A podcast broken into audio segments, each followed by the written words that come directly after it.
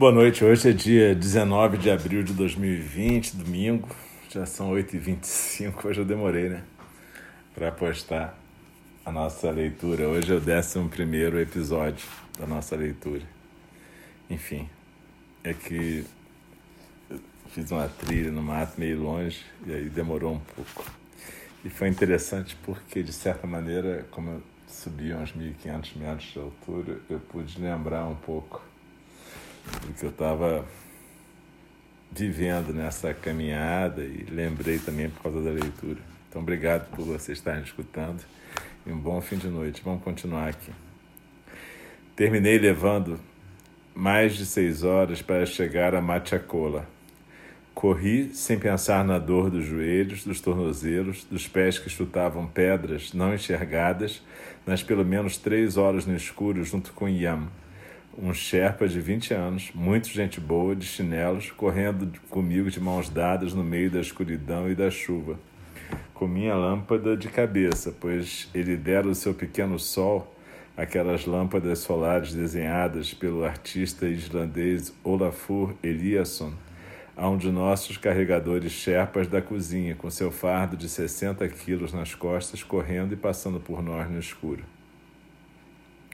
Passamos por animais, caminhos de pedra, florestas, trilhas derrubadas, bordas estreitas, onde nos agarrávamos à parede rochosa com os pés de lado para caber no pedacinho de terra enlameada que sobrara. Chegamos num rio cuja ponte não estava mais lá, arrastada pela correnteza. Chovia e a minha capa estava lá, enrolando a Julie. Não importava mais. O que é ficar molhado no frio da chuva no escuro em meio a lugar nenhum? O tempo parara. A vida escorria crua. Dois seres humanos que pouco podiam falar entre suas línguas diferentes, mas muito podiam compartilhar naquelas mãos que se amparavam diante da fragilidade ancestral. Minha noção de perigo e risco mudou. Sempre tive medo da escuridão, das alturas, da exposição às intempéries. E aqui estava eu, no meio dos meus antigos medos, fazendo amizade com eles, entendendo o desconhecido como algo não necessariamente negativo, só diferente de tudo que eu já tinha vivido. Morrer deve ser assim. Um trekking noturno à beira de despenhadeiros com água escorrendo pelo corpo e rugindo lá embaixo na garganta. Na verdade, não sei se é assim, né? Mas naquele momento eu achei que era assim. E esse momento em que a gente passou agarrado numa parede de um penhasco no escuro, sem ver quase nada, a gente só sabia que tinha uma bordinha onde os pés da gente só cabiam de lado e a gente apoiado no penhasco, ouvindo a corredeira lá embaixo, chovendo, vento. E aí eu pensei, caraca aí, isso aqui é um pesadelo, eu vou acordar em algum momento. Mas como eu não acordava, eu percebia que não era um pesadelo, que era verdade. Mas como eu desejei que fosse um pesadelo naquele momento. E eu acho que eu jamais vivi, nem antes nem depois, nada parecido com isso. Em termos de risco de morte. Eu vivi outras dores, dores psíquicas e dores físicas. Mas isso realmente foi uma coisa, foi um divisor de águas na minha vida. E aquela situação em que eu sabia que o Ian estava com tanto medo quanto eu, afinal de contas ele tinha 20 anos e ele estava morrendo de medo porque ele também não conhecia o caminho. Não era um caminho conhecido para ele, a gente estava no escuro num caminho desconhecido para nós dois. E tanto que a gente chegou naquele lugar que a gente imaginava que tinha uma ponte, a ponte não existia mais. Mas enfim, é vou te falar, viu? Aquilo, aquilo foi realmente uma vivência espantosa para mim. E também eu descobri uma coisa, que no começo eu tinha aquela ideia de que, ah, bom, tanto faz, né? Depois da morte da Márcia e minhas filhas crescidas, tudo bem, se eu morrer não tem problema mais nenhum, né? A Márcia já faleceu, a minha mãe já faleceu, meu pai também, minhas filhas estão grandes, ninguém precisa de mim mais para sobreviver, então tá tudo certo. E eu descobri que não era bem assim, que na verdade eu não queria morrer, eu eu, eu curtindo estar vivo e realmente com medo de morrer. Então vamos continuar. Procuramos uma ponte, descobrimos uma ponte pêncil lá em cima. Em cima, porque quando a gente chegou no lugar que a gente achou que tinha uma ponte, a ponte tinha sido carregada pela correnteza. É, a gente percebeu que a gente encontrou uma pessoa, é uma coisa mais estranha do mundo. No meio do nada, no escuro, de repente aparece uma pessoa, né? E no Rio de Janeiro, se aparece uma pessoa no escuro, no meio do nada, normalmente você pensa que é assalto. Mas lá não, evidentemente, a gente deu graças a Deus, porque tanto o Ian quanto eu não sabíamos onde é que a gente estava. Então, aí, de repente, a pessoa falou que, ah, lá em cima, depois o Ian traduziu para mim, lá em cima, lá em cima quer dizer o quê, né? Eu pensando. Lá em cima tem uma ponte, uma outra ponte. Aquelas pontes, né? De corda, que no meio daquele tufão devia estar tá balançando pra caramba. Mas aí qualquer coisa serve, né? E aí, quando o Ian falou lá em cima, eu falei assim: ah, o que, que é lá em cima? Ele falou: ah, lá em cima significa pelo menos mais uma ou duas horas de caminhada. Eu falei: ah, tá. E, e realmente foi, foi sinistro. Bom, então vou continuar a leitura. Procuramos uma ponte descobrimos uma ponte pêncil lá em cima, subimos mais uma hora e chegamos nela. Vendo apenas uma pequena porção da ponte iluminada pela lâmpada, ouvindo o fragor da água abaixo, um nada no meio do nada. E uma imensa paz me tomou.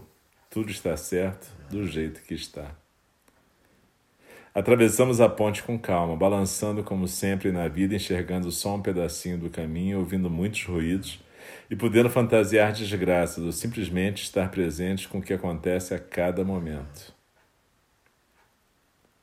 E olha, eu posso compartilhar com vocês isso. Nada foi mais presente para mim, do tipo, é como se aquele tempo linear tivesse parado Tava chovendo. Aquela... Vocês lembram que ah, esse, esse, tipo de ponte foi o meu terror no início. Mas, cara, olha só, eu tava no meio de um tufão, a ponte balançando, o rio lá embaixo, o abismo. E de repente estava tudo certo do jeito que era. E é incrível isso, né? E, e a gente pode pensar que agora a gente está vivendo uma situação esquisita na vida, mas tudo está certo do jeito que está também. Ou seja, as coisas vão passar e a gente vai superar isso. Mas a gente tem que ter a capacidade de viver cada momento do jeito que ele é. A gente está fazendo isso, né? Eu estou lendo aqui, vocês estão acompanhando aí, as pessoas do templo Jane Indy estão guiando meditações que vocês podem acessar através do Instagram do Indy ou na página do Facebook. Enfim, eu estou atendendo e outras pessoas estão trabalhando do jeito que podem, né? Os trabalhadores de saúde, os trabalhadores que fazem entregas, as pessoas que fazem a gente poder continuar a viver mesmo nessas circunstâncias. Os artistas, enfim, é, cara, então eu acho que é isso. A gente tem que aprender a viver cada momento. Cada momento é isso, é uma ponte pensa no meio do nada, no escuro, e a gente vai andando e a vida é assim. Então eu vou ler de novo esse pedacinho que eu acho importante vendo apenas uma pequena porção da ponte iluminada pela lâmpada, ouvindo o fragor da água abaixo, um nada no meio do nada. E uma imensa paz me tomou. Tudo está certo do jeito que está. Atravessamos a ponte com calma, balançando como sempre na vida, enxergando só um pedacinho do caminho, ouvindo muitos ruídos e podendo fantasiar desgraças ou simplesmente estar presente com o que acontece a cada momento. Nenhum pesadelo meu jamais foi como o dia de hoje, e nenhuma experiência de iluminação foi como esse zazen da corrida na escuridão. Dogen Zenji, a questão da vida e morte é de importância suprema. Estou com duas imensas bolhas de sangue, uma em cada pé nas bordas externas. Bom, isso é nada também, o cansaço é fato. Achei que ia tomar um banho. Quando me ensaboei, a água acabou. Rio e choro ao mesmo tempo. Me estico na cama, sinto minha musculatura exigida relaxar. Boa noite. E é isso. Eu hoje não vou ler muito e, é, na verdade, no próximo episódio, que vai ser o décimo segundo, a gente já vai estar no avião voltando aos poucos para o Ocidente. E, cara, eu só posso te dizer isso. Ainda bem que a gente tem internet, ainda bem que a gente pode compartilhar esse espaço, ainda bem que a gente está podendo conversar aqui. E ainda bem que tem pessoas de bom senso que estão mantendo distanciamento social, que estão lutando para fazer as coisas do jeito certo. E que a gente possa também desenvolver a nossa capacidade de estar presente, que a gente possa não se desgastar com raiva e amargura e que a gente possa fazer aquilo que a gente precisa fazer. Então, uma, um bom final de domingo para vocês.